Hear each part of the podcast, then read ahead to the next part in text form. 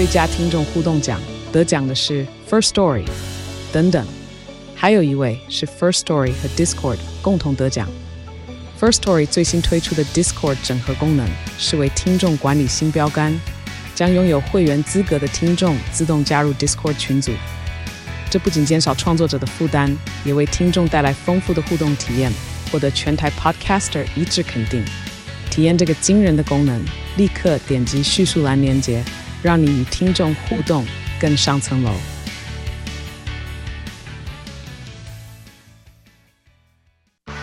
热门财经议题、即时投资快讯、焦点新闻话题，陈凤欣与您同步掌握。欢迎收听《财经起床号》。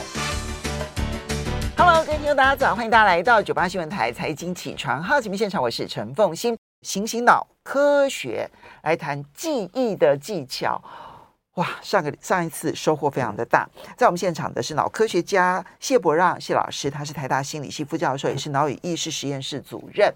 谢老师早，早，大家好，好来教记忆的技巧。哦，我们先这个前情回顾好不好？好。上一次谈了，对，上次谈的我们是谈说记忆有两大成分，一个是编码，就是你在记的时候需要做一些。呃，一些一些小手段，然后可以记得比较牢。那另外一个是是提取，那提取我还没讲到。那可是编码已经讲完了。那编码的重点大概就是有两个，就是深刻跟频繁。嗯，那深刻呢，我们提到了大概有三个最重要的方式啦。第一个是要主动去创造连结，包括你用想象的啊，包括你去呃主动参与啊，然后把这个你想要记的东西。不管是视觉化、夸张、夸张的戏剧化，对，夸张化、视觉化，或是把它连做各种形式的连接。那另外一个是透过测验法，就是你与其不断的花时间去死背死背，然后做一样的事情，不断的背、不断的念，不如你自己想一些题目，然后自己测验自己。所以每隔一段时间，比如说你的阅读或者你在学习的时候，每个每隔一小段时间，就回头来继续做做一些测验题。其实是有帮助，有帮助的。对，那第三个是组织理解，就是你在呃记忆某些东西的时候呢，与其死背，不如把它组织，把同样的类别组织在一起，然后用不同的这种类别去记忆，会帮助你呃记得更牢，然后更更熟悉。我的经验我会觉得小时候要用组织理解很难，但是呢。年纪越大，组织理解的能力真的就越来越强。对，这可能跟我们对世界的理解这个架构有关系。就是当你呃有一个有一个像树状的东西在组织这个世界的各个脉络的时候呢，就更容易记住这些这些细节。嗯，好，那是基本上就是编码。呃，编码最重要的就是你要去呃深刻跟频繁的去记忆一些东西。好，那再来就是提取了。那提取其实相对来说比较简单了，只有一个技巧要要介绍给大家，就是如果你能够在提取。记忆的时候呢，重现当时你记忆的那个环境，那它就会对你的提取非常有帮助。比方说，有个例子是，这是心理学做的实验，就是他们找来受试者，然后这受试者呢分成两组，一半呢在水里面背单词，所以 水里面背单词就是他们把它全副武装，穿上这个潜水潜水衣啊，然后氧气筒啊，然后下去水里，然后给你看单词，叫你背。嗯，啊，另外一组呢在路上正常的背单字。那背完背完之后呢，这两组人呢再拆成四组。那就变成，呃，原本在海里面背单字的，他会可能在海里面测验你的记忆，或是把你拉回岸上测记忆。嗯，那一样在路上背单字的人呢，可能叫你下去海里面去回忆，或者在你路上呃直接回忆。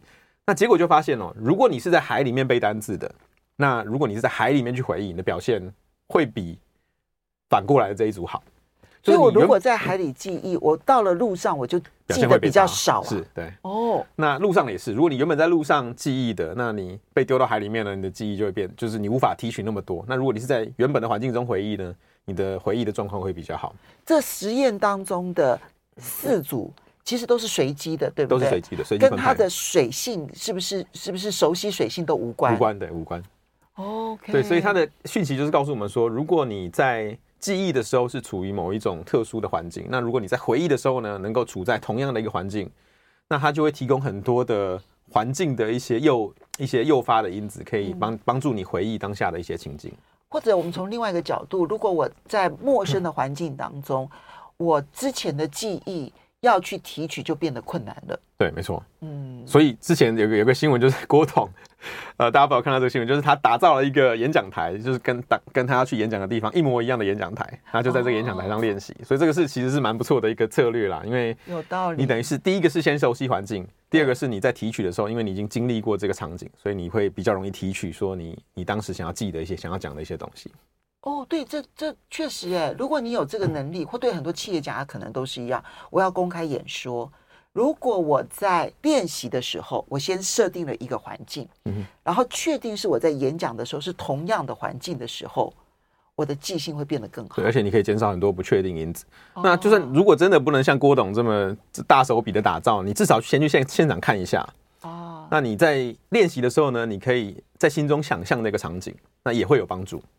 所以提前去看考试的现场是有帮助的，是有帮助的。对，我了解了这个考试现场，我回去再做一些预呃这个最后的冲刺准备的时候，我可以想象我在那个场景，然后去做那个记忆的连接，可能会比较好。对，但他可能他帮助可能是有限啊，不可能 不能说完全不去背，然后只靠这个，那你的方式就可能只是最后可能加个两三分的问题。对，加两三分也不错了。对对对。嗯。好，那类似的实验，其实在其他的场景中也成立哦。比方说，同样的心理学实验，他们说，呃，比方说一样，找来受试者，那在嘈杂的环境中背单字，或是在安静的环境中背单字。背完之后呢，一样分成再分成四组，就是原本在嘈杂的环境中背，那你可能在嘈杂的环境中回忆，或是去到一个呃宁静的安静环境中回忆。那另外一组也是原本在安静的环境中记，那记完之后把你丢到嘈杂的环境中回忆，或是一样安静的环境中回忆。那结果发现。呃，一致的那一组都会比较好，就是一样，跟刚刚一样，就是原本在嘈杂环境中背的人，如果你让他在嘈杂的环境中回忆的话呢，他的回忆表现会比较好一点。给他安静的场合，他反而记不起来了，嗯，就无法回忆起来。天哪，那不无法回对，无法无法提取，对，表现比较差啦，不是说完全无法提取，它只是一个一个比例上的一个差距。我们都以为嘈杂的环境会不利于记忆以及提取，其实现在的状况不是嘈杂环境。嘈杂环境也许不利于记忆，但是如果你在嘈杂的环境下记的事情，在嘈杂环境下比较容易想提取出来。对，没错。OK，有趣耶。那不过吵杂跟跟安静这个其实还有一些有一些 debate，有一些争议，因为呃，如果你的嘈杂环境是那种像白噪音嗯的话呢，它反而有助于帮你过滤掉一些呃奇怪的声音，比方说如果有人突然在那边大叫。那你在背后有白噪音的情况，这些突然变动的声音其实是不会被你注意到的，因为已经被白噪音压过了。OK，对，所以才会有人提倡说，哎，说不定有时候其我们其实可以放白噪音，不管是在你呃入睡的早期，或者在学习的时候，其实都有一些帮助。所以所有一些，比如说什么海洋的那个声音，对对对，对不对？哈，丛林鸟叫的声音，或是说有些人可能就是要听古典音乐，对不对？哈，因为古典音乐没有歌词的音乐是有帮助的。就你不会跟着唱的音乐，不会跟着哼的音乐，为什么要古典音乐？你不会跟着唱，不会跟着哼。如果是流行音乐，你听一听，可能就会进入它的歌词。对，所以那个白噪音必须是你可以忽略它的声音，类似背景音这样子。哦，嗯，有趣耶。好，那还有一个实验也是哦，非常类似，就是说他们一样把受试者找来，呃，背单词。那在背单字之前呢，他先测验一下他的当下的心情怎么样。那就把它分成两组，有一组是比较情绪比较负面一点，就是有点哀伤的受试者；另外是比较正面的受试者。那就发现他们背完之后呢，如果你把在就原本比较哀伤的那群人，你重新诱发他一个比较哀伤的情绪，他的回忆表现就会比较好。那原本比较高兴的那一组呢，就是如果你把它诱发一样诱发出他的高兴情绪，他的表现就会比较好。可是如果你诱发出是相反的情绪，他的表现就会不好。哇！所以讯息基本上是一样，就是你在记忆的当下，呃，其实有很多环境因子，包括像环境的噪音啊，或是你的环境的情境，包括你心情。那这些情境呢，其实是会影响你当下的记忆内容。那如果你在提取的时候呢，能够重现这个当下的场景，它就会有帮助，有助于你把当下记住的东西一起一起一起拉出来。这样哇，这个环境连情绪都包括。对，所以这个环境的因子这么的多，难怪说我们有的时候。呃，所以我们的提取有的时候是很不自觉的，嗯，就是比如说我可能到了一个这样子的一个阳光下，这样子的一个风的时候，然后我在某一个地方，我会突然想起什么事情，嗯哼，就是那个环境已经回到了那个时的时刻点，我就想起了什么事。哦，所以马奎斯写的那一部小说这样是有道理的。好，这个是提取法，还有别的跟记忆有关的方法。对，那呃，这个接下来方法是我自己比较喜欢用的，就是因为其实有时候环境这个东西我们其实无法掌握嘛，就是你我当下在家里背，可是我考试就是要在学校考，所以我无法模拟那个场景。那那我自己比较喜欢的做法是叫我把它称为是自然记忆法，就是说，那自然记忆法其实是采取一个频繁的策略，嗯，而且是多元频繁的策略，嗯，那意思就是说，呃，我我把它称为是扩张式的一种知识网络。那呃，简单来讲，就是比方说你要记曹操的生平。那你除了不断的这边看他的这个文字叙述以外，你或许可以尝试各种不同的方法。比方说，你可以去看戏剧，嗯，那你可能可以去看小说，嗯，那可能甚至可以去打电玩，就是跟三国有关的电玩。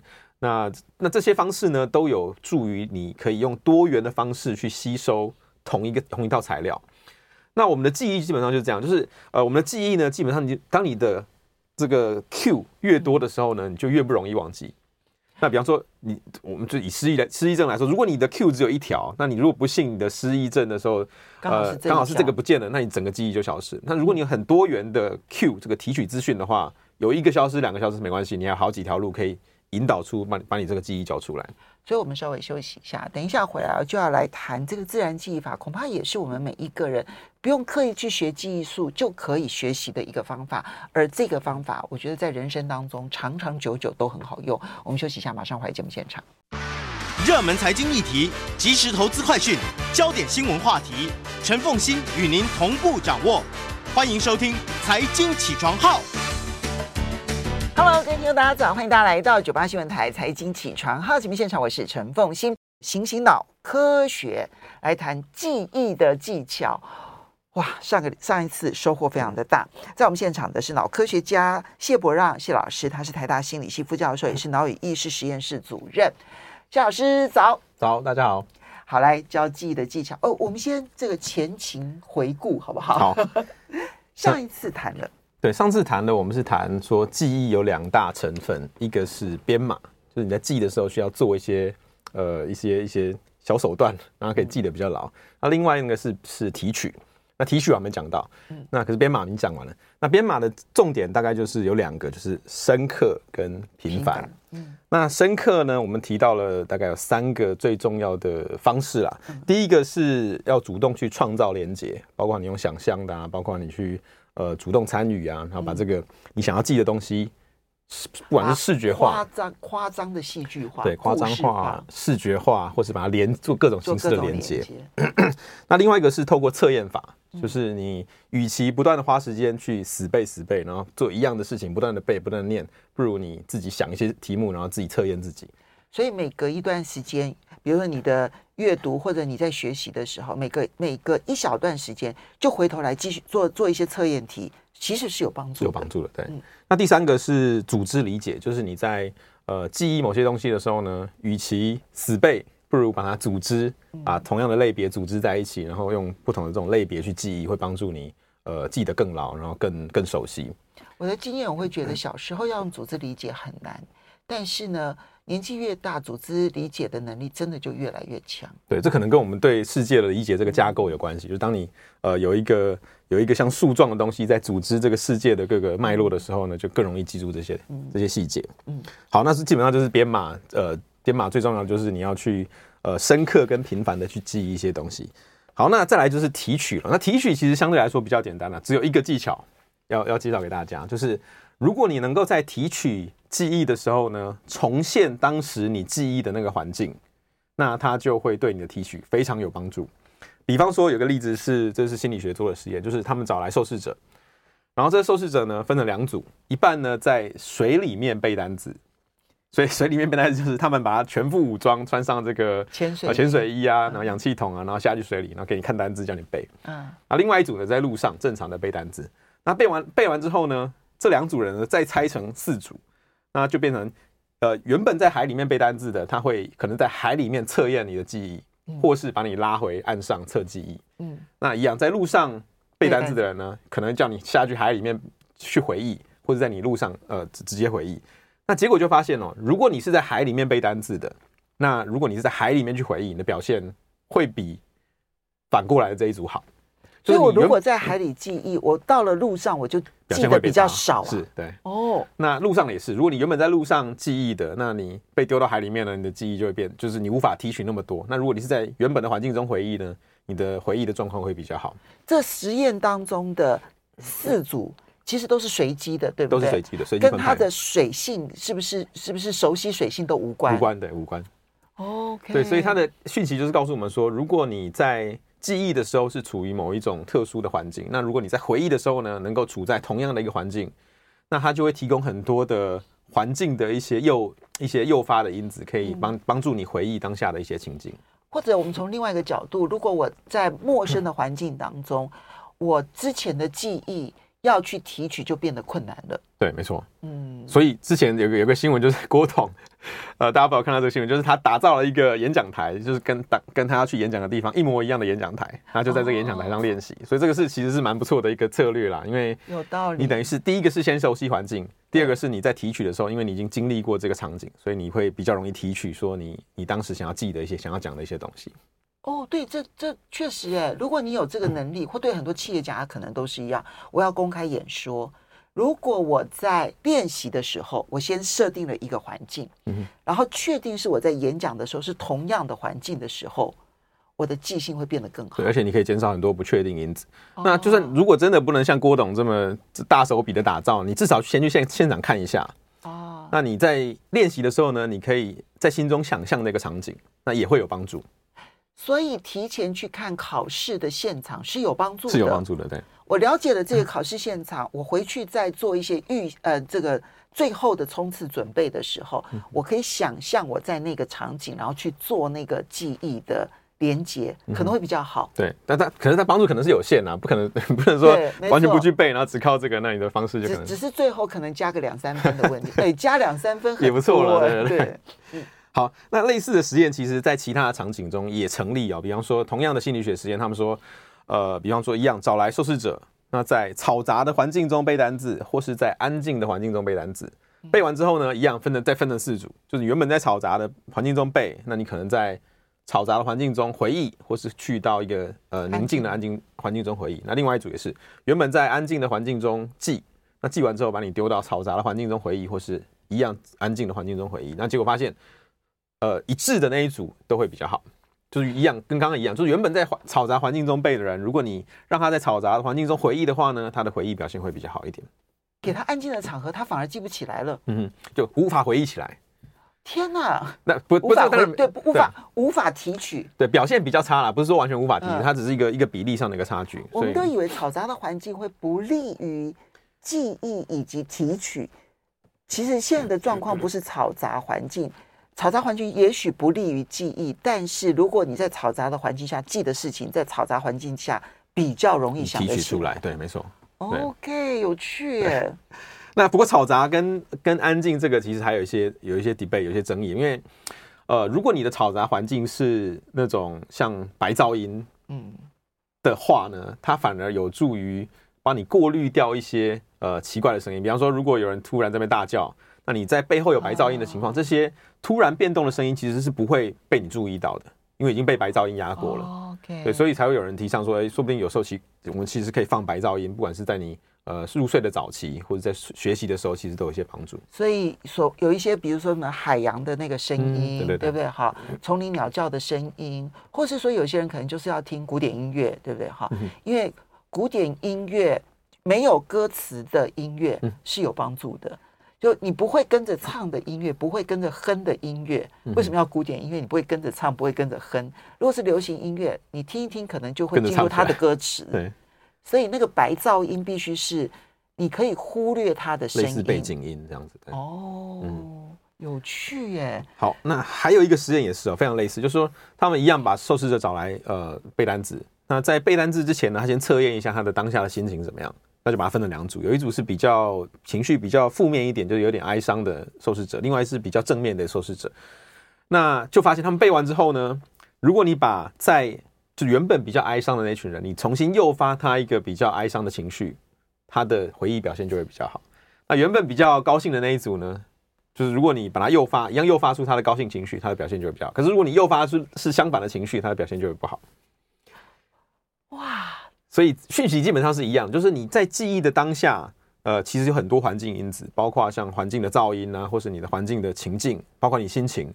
那这些情境呢，其实是会影响你当下的记忆内容。那如果你在提取的时候呢，能够重现这个当下的场景，它就会有帮助，有助于你把当下记住的东西一起一起一起拉出来。这样哇，这个环境连情绪都包括。对，所以这个环境的因子这么的多，难怪说我们有的时候。呃，所以我们的提取有的时候是很不自觉的，嗯，就是比如说我可能到了一个这样子的一个阳光下，这样子的一个风的时候，然后我在某一个地方，我会突然想起什么事情，就是那个环境已经回到了那个时的时刻点，我就想起了什么事。哦，所以马奎斯写的那一部小说这样是有道理的。好，这个是提取法，还有。别的跟记忆有关的方法，对，那呃，这个接下来方法是我自己比较喜欢用的，就是因为其实有时候环境这个东西我们其实无法掌握嘛，就是你我当下在家里背，可是我考试就是要在学校考，所以我无法模拟那个场景。那那我自己比较喜欢的做法是叫我把它称为是自然记忆法，就是说，那自然记忆法其实是采取一个频繁的策略。嗯，而且是多元频繁的策略。嗯，那意思就是说，呃，我我把它称为是扩张式的一种知识网络。那呃，简单来讲，就是比方说你要记曹操的生平，那你除了不断的这边看他的这个文字叙述以外，你或许可以尝试各种不同的方法。比方说，你可以去看戏剧，嗯，那你可能可以去看小说，嗯，那可能甚至可以去打电玩，就是跟三国有关的电玩。那那这些方式呢，都有助于你可以用多元的方式去吸收同一个同一套材料。那我们的记忆基本上就是这样，就是呃，我们的记忆呢，基本上你当你的这个 Q 越多的时候呢，你就越不容易忘记。那比方说你，我们就以失忆来失忆症来说，如果你的 Q 只有一条，那你如果不幸你的失忆症的时候，呃，刚好是这个不见了，那你整个记忆就消失。那如果你有很多元的 Q 这个提取资讯的话，有一个消失，两个消失没关系，你还有好几条路可以引导出把把你这个记忆交出来。所以，我们稍微休息一下，等一下回来就要来谈这个自然记忆法，恐怕也是我们每一个人不用刻意去学记忆术就可以学习的一个方法。而这个方法，我觉得在人生当中长长久久都很好用。我们休息一下，马上回来节目现场。欢迎大家回到九八新闻台财经起床号节目现场，我是陈凤欣。在我们现场的是脑科学家谢伯让谢老师，他是台大心理系副教授，也是脑与意识实验室主任。新兴脑科学，好，来，我们就来醒醒脑来记忆一下哦。刚刚提到，我们就进入了自然记忆法。嗯，你刚刚提到是多元频繁，多元频繁的，嗯，那多元，好，我们来谈。对，对，多元基本上就是像我刚刚举的例子，就是你要被呃记忆某个事情呢，那除了文字叙述看了以外呢，你可以多做很多其他的事情。就是记曹操，你可以用戏剧，然后可以用小说，用各式各样的方式协助你去。哦，还玩电玩，其实有帮助哈、哦。有，因为你在这个做这些事情的时候，你会经历到不同的内容，那帮助就有，有就你可以增加更多元的这些提取的资讯。嗯，那你不会只单靠一个单一的资讯，比方说背书就是那一张纸。嗯，那所以当你的提取资源管道越多元的时候呢，你就越不容易忘记，因为忘掉一个没关系，你还有其他地方可以提取。嗯，对，那呃，这个扩我把它称为是扩张知识记忆法，其实最有效的一个应用就是旅行。嗯，那因为在旅行的时候，你除了可以把呃你曾经知道的一些知识具现化，那它还有非常多跟记忆有关的重要连接，比方说它会跟你个人产生连接啊，对，就它不再是书上跟你毫毫无关系的等，比方说你如果去到洛阳看到曹操的呃这个相关的古物，你可能就会跟你自己产生连接。那它也会跟情绪产生连接，因为你在呃，在旅行的过程中，你会有各式各样的情绪。嗯，那你当你把这个情绪跟你要记忆的东西产生连接之后，它就会变得很强烈。嗯、那它也呃，再来是它会跟感官有实际的连接。对，就是比方说你一样，你去到洛阳，你就看到了当时的场景。那这些这些东西就会以视觉的方式，以第一手视觉的方式进入到你记忆里面，那就很不容易忘记。甚至于当天的温度都有可能产生影响。风啊，等等的，对，各式的环境因子都会进来。嗯、那最后一个就是跟空间连接有关系。嗯，那其实哦，我们我们诶，我们要记得哦，文字的记忆其实是呃，不是我们最优先的，呃，或是最直觉。因为就演化上来说，那是人类很后来才发展出来的能力。嗯，那早期的生物在演化过程中，其实最重要的一个记忆内容是空间记忆。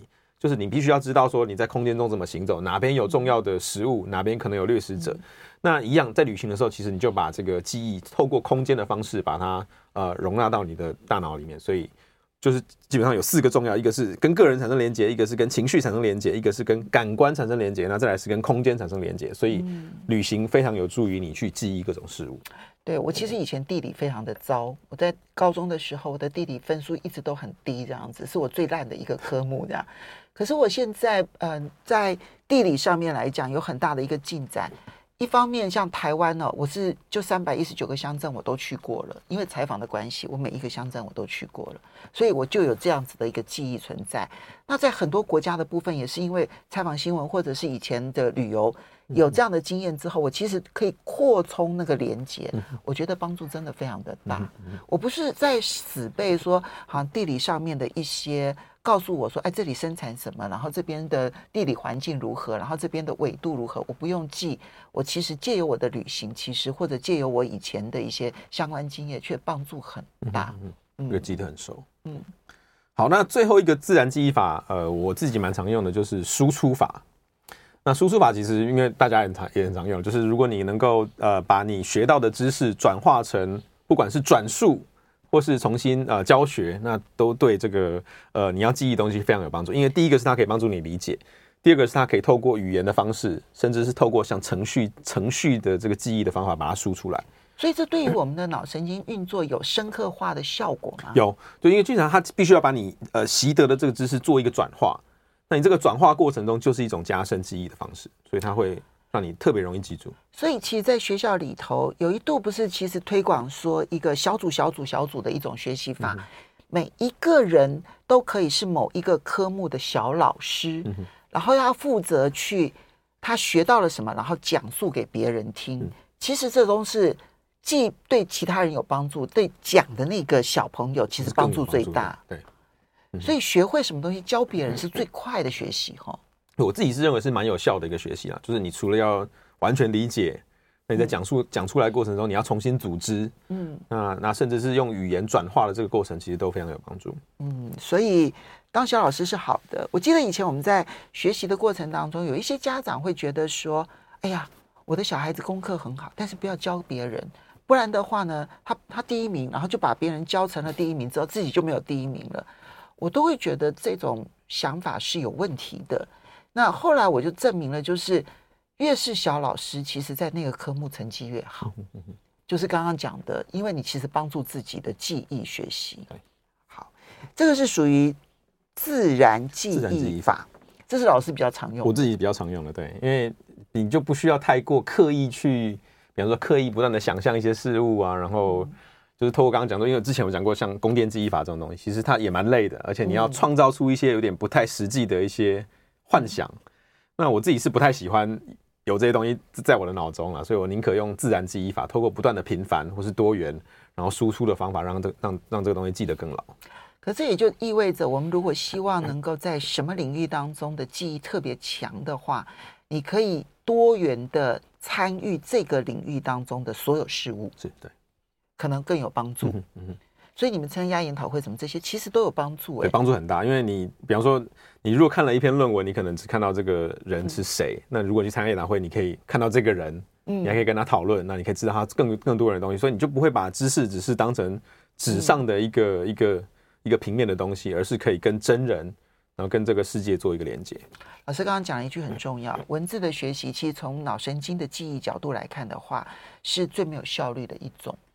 它是最能够扩展知识的一种一种方法，可是它可能在我们人类的演化史当中，因为是很后来发现的一种技巧，以至于它在使用上面的效率提升还有很大的一个空间，所以只靠文字其实是不够的。对，我我我自己认为说，文字的学习是让你可以很广很快速，嗯、可是你要深刻的话，就要有其他的做法。的，好，接下来我们再来看。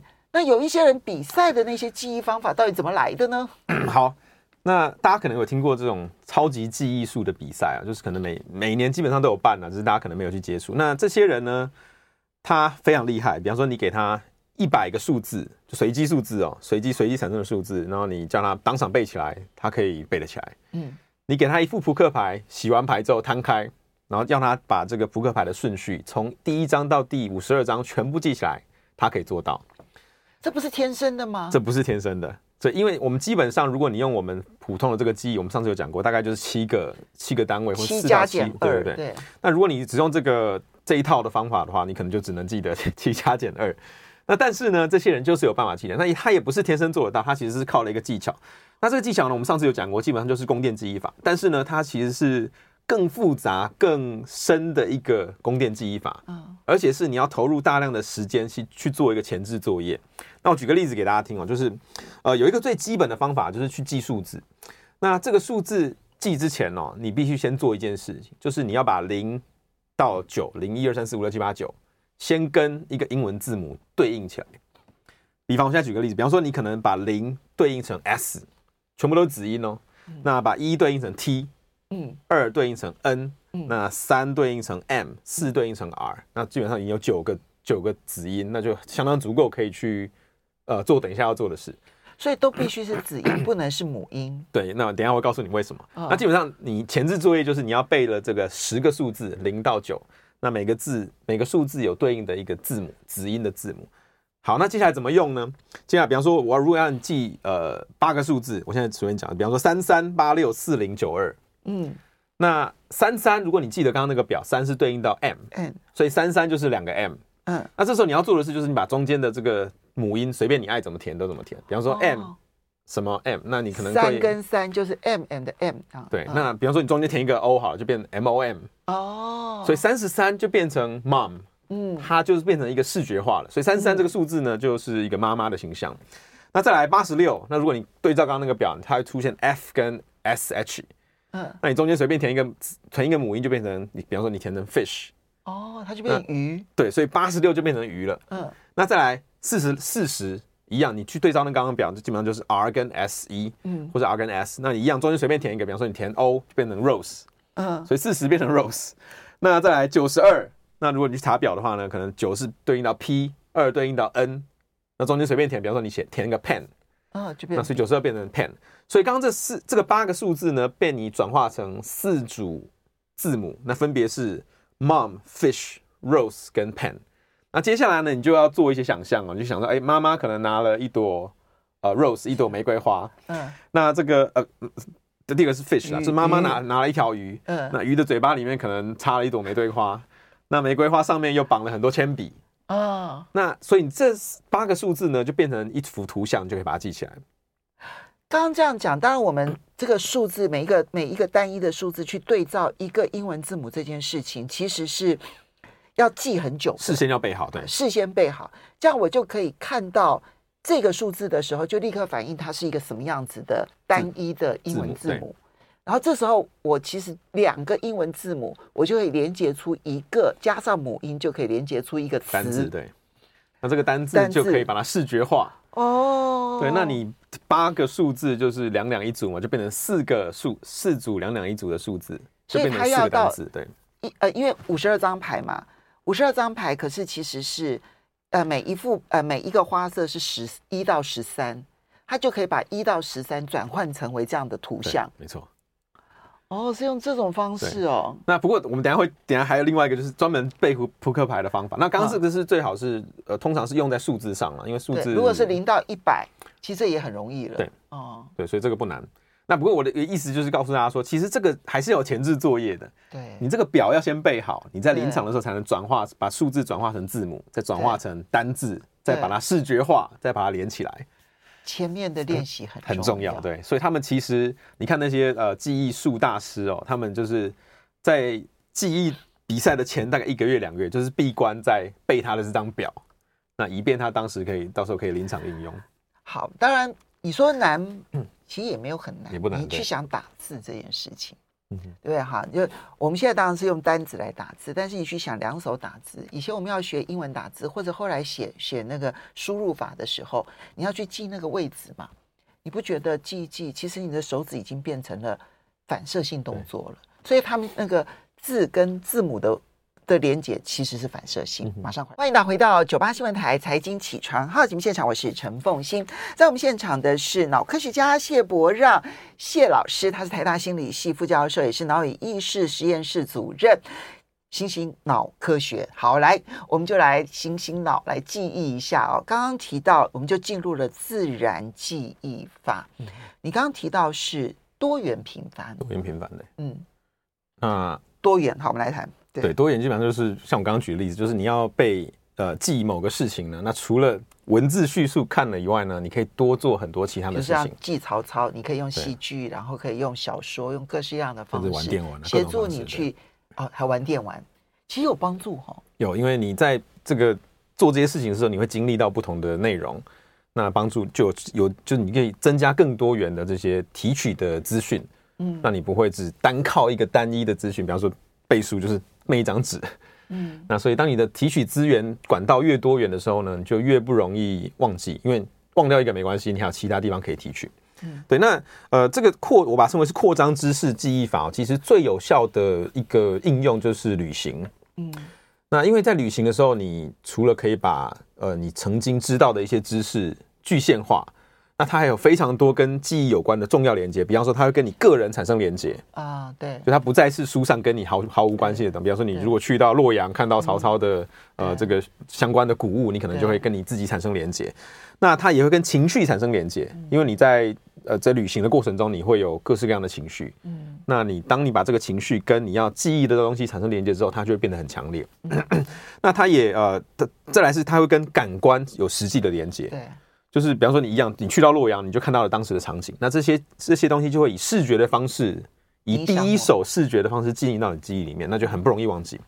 甚至于当天的温度都有可能产生影响。风啊，等等的，对，各式的环境因子都会进来。嗯、那最后一个就是跟空间连接有关系。嗯，那其实哦，我们我们诶，我们要记得哦，文字的记忆其实是呃，不是我们最优先的，呃，或是最直觉。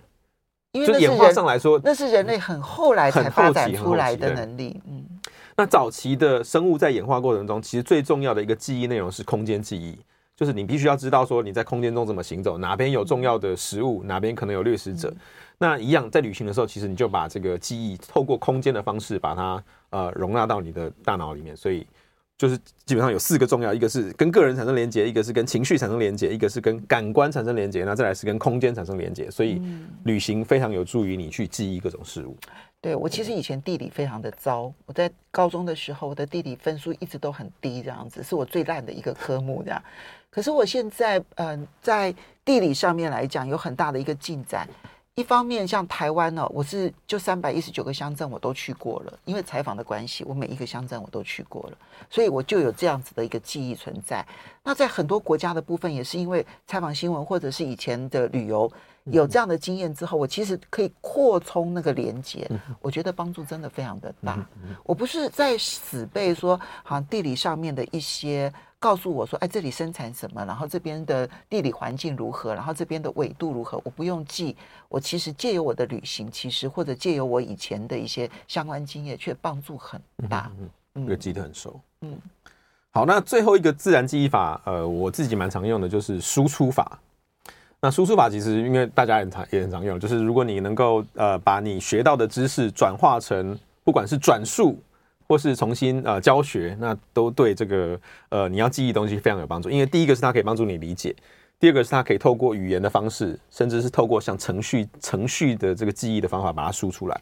所以这对于我们的脑神经运作有深刻化的效果吗？有，就因为经常它必须要把你呃习得的这个知识做一个转化。那你这个转化过程中就是一种加深记忆的方式，所以它会让你特别容易记住。所以其实，在学校里头，有一度不是其实推广说一个小组、小组、小组的一种学习法，每一个人都可以是某一个科目的小老师，然后要负责去他学到了什么，然后讲述给别人听。其实这都是既对其他人有帮助，对讲的那个小朋友其实帮助最大。对。所以学会什么东西教别人是最快的学习哈。我自己是认为是蛮有效的一个学习啊，就是你除了要完全理解，那你在讲述讲出来的过程中，你要重新组织，嗯，那那甚至是用语言转化的这个过程，其实都非常有帮助。嗯，所以当小老师是好的。我记得以前我们在学习的过程当中，有一些家长会觉得说：“哎呀，我的小孩子功课很好，但是不要教别人，不然的话呢，他他第一名，然后就把别人教成了第一名，之后自己就没有第一名了。”我都会觉得这种想法是有问题的。那后来我就证明了，就是越是小老师，其实在那个科目成绩越好。就是刚刚讲的，因为你其实帮助自己的记忆学习。好，这个是属于自然记忆法，这是老师比较常用。我自己比较常用的，对，因为你就不需要太过刻意去，比方说刻意不断的想象一些事物啊，然后就是透过刚刚讲说，因为之前我讲过像宫殿记忆法这种东西，其实它也蛮累的，而且你要创造出一些有点不太实际的一些幻想。那我自己是不太喜欢。有这些东西在我的脑中了，所以我宁可用自然记忆法，透过不断的频繁或是多元，然后输出的方法让，让这让让这个东西记得更牢。可这也就意味着，我们如果希望能够在什么领域当中的记忆特别强的话，你可以多元的参与这个领域当中的所有事物，是对，可能更有帮助。嗯嗯。所以你们参加研讨会什么这些，其实都有帮助哎、欸，对，帮助很大。因为你比方说，你如果看了一篇论文，你可能只看到这个人是谁。嗯、那如果去参加研讨会，你可以看到这个人，嗯，你还可以跟他讨论，那你可以知道他更更多人的东西。所以你就不会把知识只是当成纸上的一个、嗯、一个一个平面的东西，而是可以跟真人，然后跟这个世界做一个连接。老师刚刚讲了一句很重要，文字的学习其实从脑神经的记忆角度来看的话，是最没有效率的一种。它是最能够扩展知识的一种一种方法，可是它可能在我们人类的演化史当中，因为是很后来发现的一种技巧，嗯嗯、以至于它在使用上面的效率提升还有很大的一个空间，所以只靠文字其实是不够的。对我我我自己认为说，文字的学习是让你可以很广很快速，嗯、可是你要深刻的话，就要有其他的做法的。好，接下来我们再来看。那有一些人比赛的那些记忆方法到底怎么来的呢？好，那大家可能有听过这种超级记忆术的比赛啊，就是可能每每年基本上都有办啊，只是大家可能没有去接触。那这些人呢，他非常厉害。比方说，你给他一百个数字，就随机数字哦，随机随机产生的数字，然后你叫他当场背起来，他可以背得起来。嗯，你给他一副扑克牌，洗完牌之后摊开，然后让他把这个扑克牌的顺序从第一张到第五十二张全部记起来，他可以做到。这不是天生的吗？这不是天生的，所以因为我们基本上，如果你用我们普通的这个记忆，我们上次有讲过，大概就是七个七个单位，或四加七，对不对。对那如果你只用这个这一套的方法的话，你可能就只能记得七加减二。那但是呢，这些人就是有办法记得，那他也不是天生做得到，他其实是靠了一个技巧。那这个技巧呢，我们上次有讲过，基本上就是宫殿记忆法。但是呢，它其实是。更复杂、更深的一个宫殿记忆法，嗯，而且是你要投入大量的时间去去做一个前置作业。那我举个例子给大家听哦，就是呃有一个最基本的方法，就是去记数字。那这个数字记之前哦，你必须先做一件事情，就是你要把零到九，零一二三四五六七八九，先跟一个英文字母对应起来。比方我现在举个例子，比方说你可能把零对应成 S，全部都是子音哦，那把一对应成 T。嗯，二对应成 n，那三对应成 m，四对应成 r，那基本上已经有九个九个子音，那就相当足够可以去呃做等一下要做的事。所以都必须是子音，不能是母音。对，那等一下我会告诉你为什么。那基本上你前置作业就是你要背了这个十个数字零到九，那每个字每个数字有对应的一个字母子音的字母。好，那接下来怎么用呢？接下来比方说我如果要你记呃八个数字，我现在随便讲，比方说三三八六四零九二。嗯，那三三，如果你记得刚刚那个表，三是对应到 m，嗯，所以三三就是两个 m，嗯，那这时候你要做的事就是你把中间的这个母音随便你爱怎么填都怎么填，比方说 m、哦、什么 m，那你可能三跟三就是 m and m 啊，对，嗯、那比方说你中间填一个 o 好了，就变成 m o m，哦，所以三十三就变成 mom，嗯，它就是变成一个视觉化了，所以三十三这个数字呢，就是一个妈妈的形象。那再来八十六，那如果你对照刚刚那个表，它会出现 f 跟 s h。嗯，那你中间随便填一个填一个母音，就变成你，比方说你填成 fish，哦，它就变成鱼。对，所以八十六就变成鱼了。嗯，那再来四十四十一样，你去对照那刚刚表，就基本上就是 r 跟 s 一，嗯，或者 r 跟 s，那你一样中间随便填一个，比方说你填 o 就变成 rose，嗯，所以四十变成 rose。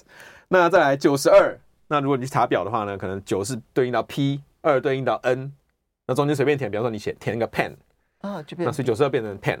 所以刚刚这四这个八个数字呢，被你转化成四组字母，那分别是 mom、fish、rose 跟 pen。那接下来呢，你就要做一些想象哦，你就想说，哎，妈妈可能拿了一朵呃 rose，一朵玫瑰花。嗯。那这个呃，第一个是 fish 啊，是妈妈拿拿了一条鱼。嗯。那鱼的嘴巴里面可能插了一朵玫瑰花，那玫瑰花上面又绑了很多铅笔。啊。那所以你这八个数字呢，就变成一幅图像，就可以把它记起来。刚刚这样讲，当然我们这个数字每一个每一个单一的数字去对照一个英文字母这件事情，其实是。要记很久，事先要背好，对，事先背好，这样我就可以看到这个数字的时候，就立刻反映它是一个什么样子的单一的英文字母。字母，然后这时候我其实两个英文字母，我就可以连接出一个，加上母音就可以连接出一个词。单字，对，那这个单字就可以把它视觉化。哦，对，那你八个数字就是两两一组嘛，就变成四个数四组两两一组的数字，就变成四个单字。对，一呃，因为五十二张牌嘛。五十二张牌，可是其实是，呃，每一副呃每一个花色是十一到十三，它就可以把一到十三转换成为这样的图像。没错。哦，是用这种方式哦。那不过我们等下会，等下还有另外一个就是专门背扑扑克牌的方法。那刚刚这个是最好是、嗯、呃，通常是用在数字上嘛，因为数字如果是零到一百，其实也很容易了。对，哦，对，所以这个不难。那不过我的意思就是告诉大家说，其实这个还是有前置作业的。对，你这个表要先备好，你在临场的时候才能转化，把数字转化成字母，再转化成单字，再把它视觉化，再把它连起来。前面的练习很很重要，对。所以他们其实，你看那些呃记忆术大师哦，他们就是在记忆比赛的前大概一个月两个月，就是闭关在背他的这张表，那以便他当时可以到时候可以临场应用。好，当然你说难。嗯其实也没有很难，也不难，你去想打字这件事情，对不对？哈，就我们现在当然是用单子来打字，但是你去想两手打字，以前我们要学英文打字，或者后来写写那个输入法的时候，你要去记那个位置嘛？你不觉得记一记，其实你的手指已经变成了反射性动作了？所以他们那个字跟字母的。的连结其实是反射性。马上回，欢迎大家回到九八新闻台财经起床号节目现场，我是陈凤欣。在我们现场的是脑科学家谢伯让谢老师，他是台大心理系副教授、脑与意识实验室的主任。今天新兴脑科学来谈的是记忆的技巧。好，刚刚提到了就是超级记忆术啊，这个这其实要练好久，要练很久。那我再介绍一个更更进阶，而且是最多人使用的，大概是最强的一个方法。那呃，他们在这个这一圈里面把它称为是 POA 法。那 P PAO，那 PAO 的英文就是 Person Action Object，就是人、动作跟一个物体。物体，嗯。那就是说你要记什么东西呢？你先把它画成一个人做个动作跟一个物体有关。哦。那呃，我举个例子哦，比方说你我们刚刚讲过记忆术里面有一个。就是基本上经典的一个比赛，就是你要记扑克牌，就洗完牌以后摊开，然后你要把顺序从一到五十二张全部记起来。那它的记法是这样子哦，就是你在这个比赛之前呢，你要做一件事情，你必须把每一张牌呢都利用 PAO 的方法想象出来。我现在随便举例，比方说黑桃二，你就把它想象成普丁抽雪茄。我现在随便想。就是，那你用五十二张牌，所以你要五十二个场景哦。那我现在自己讲一个，比方说红心三，你可能把它想象成奥巴马吃汉堡，就是人动词。奥巴马是人做一件事情，对，吃是行动动作，然后汉堡是物品，对。哦，那在这然后，比方说梅花四，你可能就想成蔡英文摸小狗。嗯，那反正每一张牌，你就是把它想这个这个这个 P A O 人动词跟物体呢，你就把它先记好。所以你要脑中这个这个这这个要记得非常清楚。那这件事情事前的准备工作更非常大量，对，而且你要想出一个很独特的，而且很容易记。反正一想到黑桃二就是普丁抽雪茄，你要想办法。但但否否则的话，你的黑桃二跟红桃二想出来的东西感受上面很类似的话，你一定会搞混。对，哦，那所以你可能要连颜色都进去，比方说红色的，你可能要想成一个红色的，就是可能红皮肤的人之类的，所以要容易一看到牌就想到这个人动作动作物品。好，那接下来怎么记牌呢？比方说，你前三张刚好，如果刚好前三张如果是黑桃二、红心三跟梅花四，就是刚刚那三张，那你记的方法呢，就是把这个三个的东西各抽一个出来，那基本上就是变成普丁吃小狗，因为第一张刚刚是普丁抽雪茄嘛，那就那第一张你就拿普丁就好。那第二张是本来是欧巴马呃吃汉堡就把吃抽出来。嗯，那第三张原本是蔡英文摸小狗就把小狗抽出来，所以这三张就变成我们刚刚讲的是普丁吃小狗，所以变成一个它会刚好出现一个非常荒谬的情境。可是这样子，我在。设计那个人物行动跟物品的时候，他就必须五十二张牌通通不重复，哎，人也不能重复，行动动词也不能重复，然后物品也不能重复，没错。好，那好处就是说，刚刚这三张就是呃，所以我才能够在想普丁，然后想吃，跟我想小狗这件事情，想到的是三张牌，对，没错没错。哦，所以那你可是光这三张牌，你一次就记住了，因为普丁吃小狗这画面非常荒谬，你通常不太会忘记。对，所以你这三张牌就搞定了。对，然后再来就是再下再下三张，然后就一路把它连下去。所以这个是基本上是 的，现在现在最常用的一个一个很强力的一个记忆方式。哇，但这是这这是拿来比赛用的或者表演用的，这我们一般人大概 很难去学习。那可是重点就是说，这个其实。不不是一个简单的作业啦，就是你可能前面闭关两个月、半年，就是在做这件事情，才能临场应用。难怪的哈。好，那所以呢，我们就要来回到说，其实记忆里头它的生理因素是很重要的。我们去了解脑神经当中到底如何处理我们的记忆，其实对于我们去学习这些记忆的方法很有帮助。嗯哼嗯哼，对，呃。我们在呃这边，我们帮大家介绍记忆的一些神经机制，那就简单介绍两个，一个是微观的，一个是巨观的机制。嗯、那微观就是说，在细胞层次的会发生一些细胞层次、分子层次上会发生一些事情，那这个跟记忆有关。那最重要两个东西，一个是叫突触，另外一个叫髓鞘。那突触呢是神经细胞连接的时候接触的那两个两个神经细胞。之间连接的点，那神经细胞内呢，我们通常是用电位在传递。那传递到末端的时候呢，你就要有突触，才能释放出一些神经传递物质，去影响下一个细胞。嗯，那我们现在知道说，在你在学习的时候呢，这个突触呃的强度其实是会改变。哦，那当你呃不断的刺激，去让这两个神经细胞不断的沟通的时候呢，它的它的突触会变强，导致你之后呢会产生一个长期的一个变化。从婴儿开始，突触的学习就会有影响了吗？对，就是任何一任何一次的学习，其实都会影响脑中的某一些突触，让它产生改变。一直到老都是都会。对，它是一个有弹性，而且会随时不断变化的。嗯、那所以这是学习相相当重要的一个机制。那另外一个呃，最近大家很关心的就是髓鞘，因为过去大家可能觉得髓鞘就是让传输速度变快而已。嗯。那最近的发现就是说，髓鞘其实可以透过这个让传输速度改变。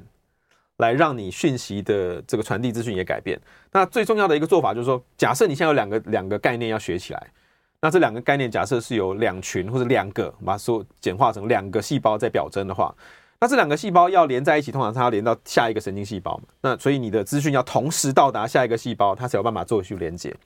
那可是呢，这两个细胞通常是会于距离会跟你这个第三个细胞距离不太一样。哦，同样在我脑神经里头。然后一个可能距离三公分，一个可能距离一公分。对，所以那也就因为在它传递的速度就会不太一样，到达时间不一样。那如果到达时间不一样呢，你就无法把这两个神经细胞或者概念把它连接起来。嗯，所以我们有个机制，就是要你要去调控这个神经传递的速度。那基本上就是透过髓鞘的髓鞘在在调调控的。髓鞘的位置点在？它是在这个呃呃神经细胞的往外的。有一个叫轴突，它包在上面，让它可以改变它的传递速度。所以有点像是脑神经的外围的那个那，有点像电线电线的外面的绝缘的那个那个橡胶，有点类似像这样。那如果你要让它传快一点，你就包的多一点厚一点；那如果你要让它传的慢一点，就包少一点。所以它可以透过这样的方式去传改变它的传递速度。哇，那所以髓鞘的。强呃韧度、强度或者它的厚度，影响的不只是记忆的速度，它甚至于就连我有没有整合能力都有影响。嗯、对，没错，没错，就是处理速度跟整合能力都都会受到髓鞘的影响。难怪现在有关于髓鞘的营养的研究这么的多。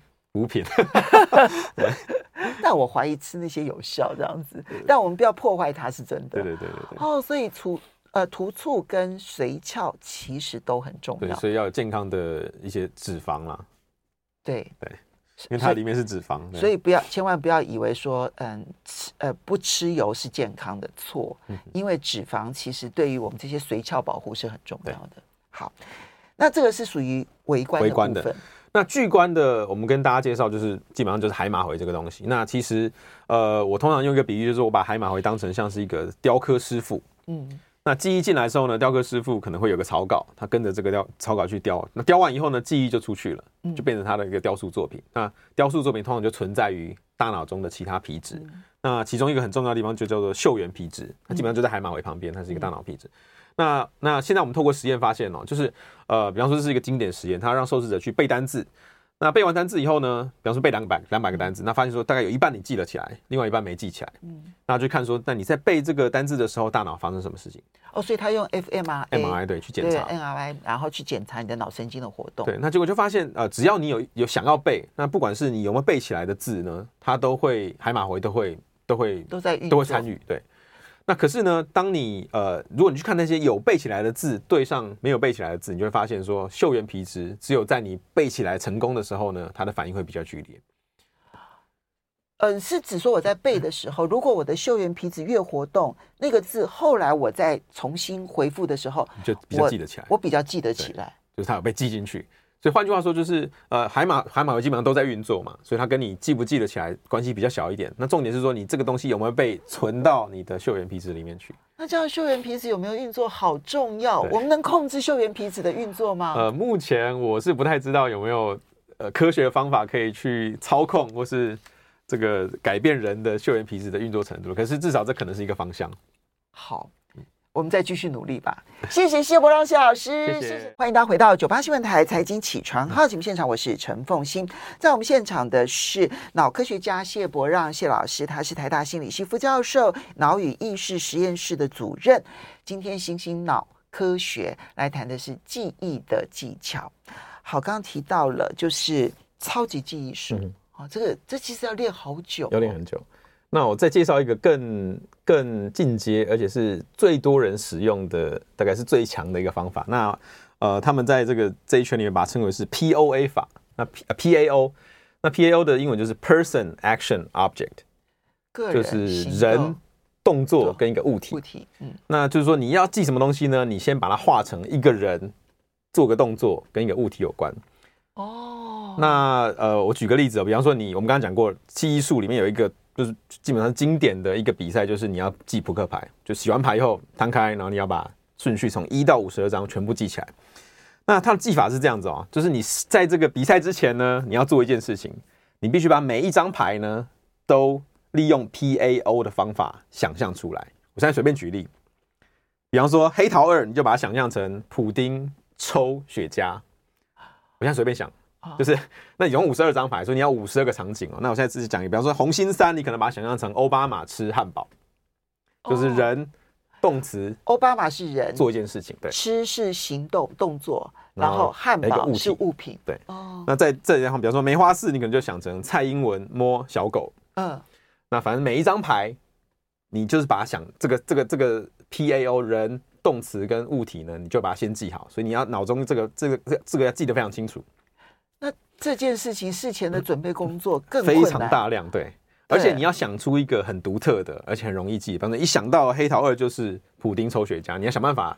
但但否否则的话，你的黑桃二跟红桃二想出来的东西感受上面很类似的话，你一定会搞混。对，哦，那所以你可能要连颜色都进去，比方说红色的，你可能要想成一个红色的，就是可能红皮肤的人之类的，所以要容易一看到牌就想到这个人动作动作物品。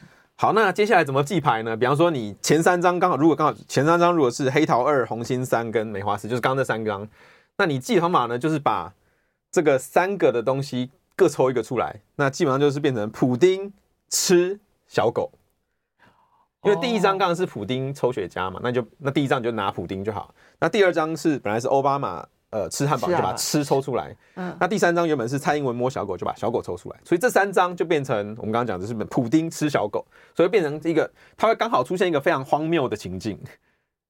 可是这样子，我在设计那个人物行动跟物品的时候，它就必须五十二张牌通通不重复。哎，对，人也不能重复，行动动词也不能重复，然后物品也不能重复，没错。好，那好处就是说，刚刚这三张就是呃，所以我才能够在想普丁，然后想吃，跟我想小狗这件事情，想到的是三张牌，对，没错没错。哦，所以那你可是光这三张牌，你一次就记住了，因为普丁吃小狗这画面非常荒谬，你通常不太会忘记。对，所以你这三张牌就搞定了。对，然后再来就是再下再下三张，然后就一路把它连下去。所以这个是基本上是 的，现在现在最常用的一个一个很强力的一个记忆方式。哇！但这是这这是拿来比赛用的，或者表演用的，这我们一般人大概 很难去学习。那可是重点就是说，这个其实。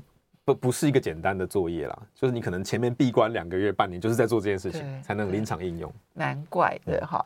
好，那所以呢，我们就要来回到说，其实记忆里头它的生理因素是很重要的。我们去了解脑神经当中到底如何处理我们的记忆，其实对于我们去学习这些记忆的方法很有帮助。嗯哼嗯哼，对，呃。我们在呃这边，我们帮大家介绍记忆的一些神经机制，那就简单介绍两个，一个是微观的，一个是巨观的机制。嗯、那微观就是说，在细胞层次的会发生一些细胞层次、分子层次上会发生一些事情，那这个跟记忆有关。那最重要两个东西，一个是叫突触，另外一个叫髓鞘。那突触呢是神经细胞连接的时候接触的那两个两个神经细胞。之间连接的点，那神经细胞内呢，我们通常是用电位在传递。那传递到末端的时候呢，你就要有突触，才能释放出一些神经传递物质，去影响下一个细胞。那我们现在知道说，在你在学习的时候呢，这个突触呃的强度其实是会改变。哦那当你呃不断的刺激，去让这两个神经细胞不断的沟通的时候呢，它的它的突触会变强，导致你之后呢会产生一个长期的一个变化。从婴儿开始，突触的学习就会有影响了吗？对，就任何一任何一次的学习，其实都会影响脑中的某一些突触，让它产生改变。一直到老都是都会。对，它是一个有弹性，而且会随时不断变化的。嗯、那所以这是学习相相当重要的一个机制。那另外一个呃，最近大家很关心的就是髓鞘，因为过去大家可能觉得髓鞘就是让传输速度变快而已。嗯。那最近的发现就是说，髓鞘其实可以透过这个让传输速度改变。来让你讯息的这个传递资讯也改变。那最重要的一个做法就是说，假设你现在有两个两个概念要学起来，那这两个概念假设是有两群或者两个，把它说简化成两个细胞在表征的话，那这两个细胞要连在一起，通常它要连到下一个神经细胞嘛。那所以你的资讯要同时到达下一个细胞，它才有办法做去连接。那可是呢，这两个细胞通常是会于距离会跟你这个第三个细胞距离不太一样。哦，同样在我脑神经里头。然后一个可能距离三公分，一个可能距离一公分。对，所以那也就因为在它传递的速度就会不太一样，到达时间不一样。那如果到达时间不一样呢，你就无法把这两个神经细胞或者概念把它连接起来。嗯，所以我们有个机制，就是要你要去调控这个神经传递的速度。那基本上就是透过髓鞘的髓鞘在在调调控的。髓鞘的位置点在？它是在这个呃呃神经细胞的往外的。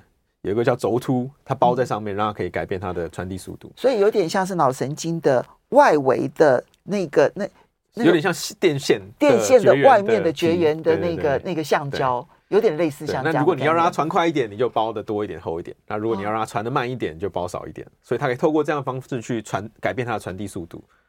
哇，那所以髓鞘的。强呃韧度、强度或者它的厚度，影响的不只是记忆的速度，它甚至于就连我有没有整合能力都有影响。嗯、对，没错，没错，就是处理速度跟整合能力都都会受到髓鞘的影响。难怪现在有关于髓鞘的营养的研究这么的多。补品，但我怀疑吃那些有效这样子，但我们不要破坏它是真的。对对对对对。哦，所以除呃，突触跟髓鞘其实都很重要，对，所以要有健康的一些脂肪啦。对对，因为它里面是脂肪，所以，不要千万不要以为说，嗯，吃呃不吃油是健康的，错，嗯、因为脂肪其实对于我们这些髓鞘保护是很重要的。好，那这个是属于微观的部分。的那巨观的，我们跟大家介绍就是基本上就是海马回这个东西。那其实呃，我通常用一个比喻，就是我把海马回当成像是一个雕刻师傅，嗯。那记忆进来之后呢，雕刻师傅可能会有个草稿，他跟着这个雕草稿去雕。那雕完以后呢，记忆就出去了，就变成他的一个雕塑作品。那雕塑作品通常就存在于大脑中的其他皮质。那其中一个很重要的地方就叫做嗅源皮质，它基本上就在海马回旁边，它是一个大脑皮质。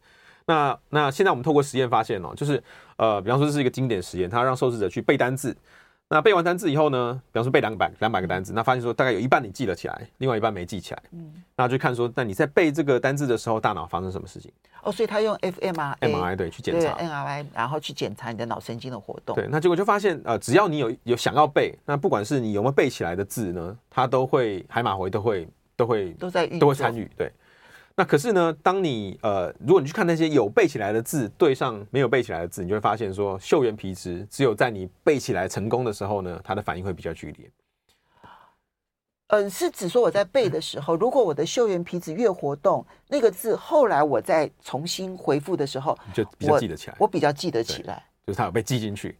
所以换句话说，就是呃，海马海马回基本上都在运作嘛，所以它跟你记不记得起来关系比较小一点。那重点是说，你这个东西有没有被存到你的嗅源皮质里面去？那这样嗅源皮质有没有运作好重要。我们能控制嗅源皮质的运作吗？呃，目前我是不太知道有没有呃科学的方法可以去操控或是这个改变人的嗅源皮质的运作程度。可是至少这可能是一个方向。好，我们再继续努力吧。谢谢谢伯让谢老师，谢谢。谢谢